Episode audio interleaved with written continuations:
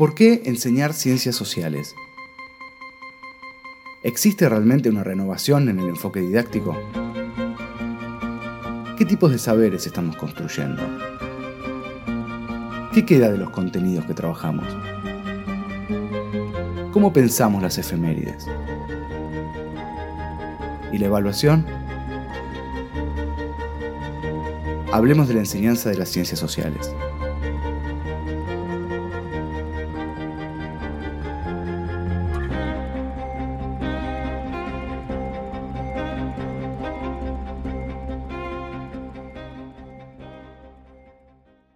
Episodio 4.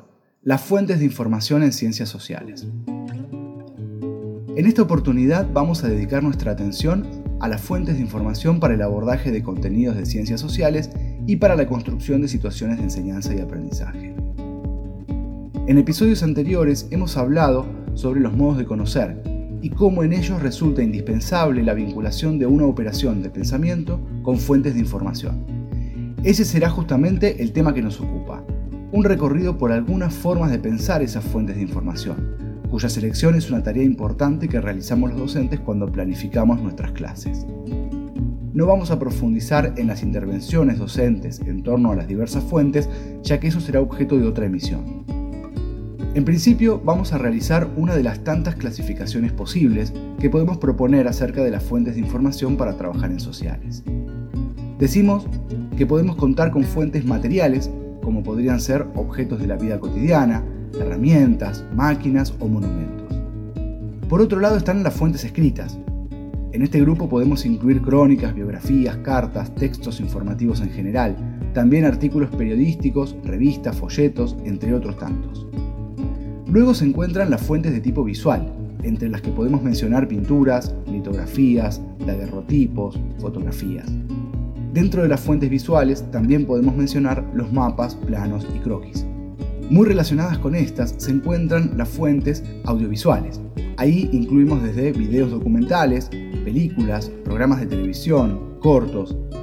Finalmente contamos con fuentes de tipo oral, como sería una entrevista a un informante o un programa de radio. Esta es una posible clasificación que nos ayuda a dimensionar la gran variedad de fuentes posibles. Otra clasificación relevante para nosotros, que tiene que ver con la reflexión acerca de cómo está construida y de dónde proviene la información que nos provee una fuente, es la de diferenciar entre fuentes directas o primarias y fuentes indirectas o secundarias. Las fuentes directas son aquellas contemporáneas al objeto de estudio que estamos abordando. Por ejemplo, una crónica de viajero, una pintura realizada para retratar a un personaje histórico, una fuente material como una moneda o un objeto de la vida cotidiana, son entonces elementos que podemos denominar fuentes primarias. Las cartas también lo son, o los registros y documentos de Estado. Todos esos elementos son entonces fuentes primarias o directas. Una característica interesante que tienen estas fuentes directas es que al ser contemporáneas al objeto de estudio, no tienen una mediación subjetiva, es decir, que no están procesadas por un tercero. Por supuesto, esto no quiere decir que no tengan un componente de subjetividad, ni mucho menos, que su información pueda ser entendida como indiscutible. Cualquier producción humana tiene subjetividad en su constitución. Pero las fuentes directas se caracterizan entonces por no estar mediadas más que por el contexto en el cual fueron producidas. El otro grupo es el que corresponde a las denominadas fuentes indirectas o secundarias. Son el resultado de una construcción deliberada de alguien que realiza una investigación, reúne diversas fuentes directas, hace una lectura sobre ellas, construye un relato donde las agrupa, enfatiza algunos de sus aspectos, las interpreta. Dentro de este grupo podemos encontrar, por ejemplo, un documental o un libro de texto escolar, un artículo periodístico especializado que habla sobre algún problema de las ciencias sociales. Ahí tenemos especialistas, autores que están procesando la información, la están reuniendo, la están resignificando y nos llega, en consecuencia, mediatizada. Esta distinción no quiere decir que una fuente sea mejor que otra o más apropiada. Todas son importantes y necesarias, pero es relevante que nosotros como docentes podamos tener una distinción acerca de ellas en la cabeza y pensar que si estamos trabajando, por ejemplo, con el diario de Cristóbal Colón, no es lo mismo que leer un texto sobre la conquista de América o un artículo que cuestione el concepto de descubrimiento. Cada fuente tiene su propia lógica y permitirá distintos abordajes didácticos. En función de nuestros objetivos, veremos cuáles de ellas son más apropiadas en un momento u otro. También es importante mencionar que cuanto más cercano en el tiempo y en el espacio es el objeto didáctico que estamos trabajando, es probable que contemos con mayor cantidad y variedad de fuentes, tanto primarias como secundarias. En algunos casos, hay fuentes que pueden tener un carácter doble, y dependiendo de lo que uno quiera obtener de ellas, o el marco en el cual se esté abordando, pueden ser directas o indirectas. Por ejemplo, la historia de San Martín, de Bartolomé Mitre, es una interpretación acerca de la vida de San Martín cargada de subjetividades, por lo que sería una fuente indirecta si queremos conocer la vida del prócer. Pero al mismo tiempo puede ser una fuente directa para alguien que esté estudiando los imaginarios en la construcción de los mitos de origen de nuestra identidad nacional a fines del siglo XIX. Cada una de las fuentes ofrece posibilidades distintas de trabajo, y el rol del docente va a ser fundamental a la hora de articular esas fuentes de información con diversas estrategias de intervención que permitan el desarrollo de distintos modos de conocer. Dependiendo de las características de nuestro grupo y del nivel del sistema educativo en el que estemos trabajando, las fuentes de información podrán ser utilizadas de diferente manera en una secuencia o itinerario didáctico. El trabajo con fuentes directas es recomendable en todo momento, aunque somos conscientes de que resulta indispensable a partir de segundo ciclo de primaria y en secundaria, cuando los chicos van avanzando en la idea de que las ciencias sociales son una construcción y podemos dar cuenta explícita de las diferentes interpretaciones que admite una fuente determinada que estemos trabajando.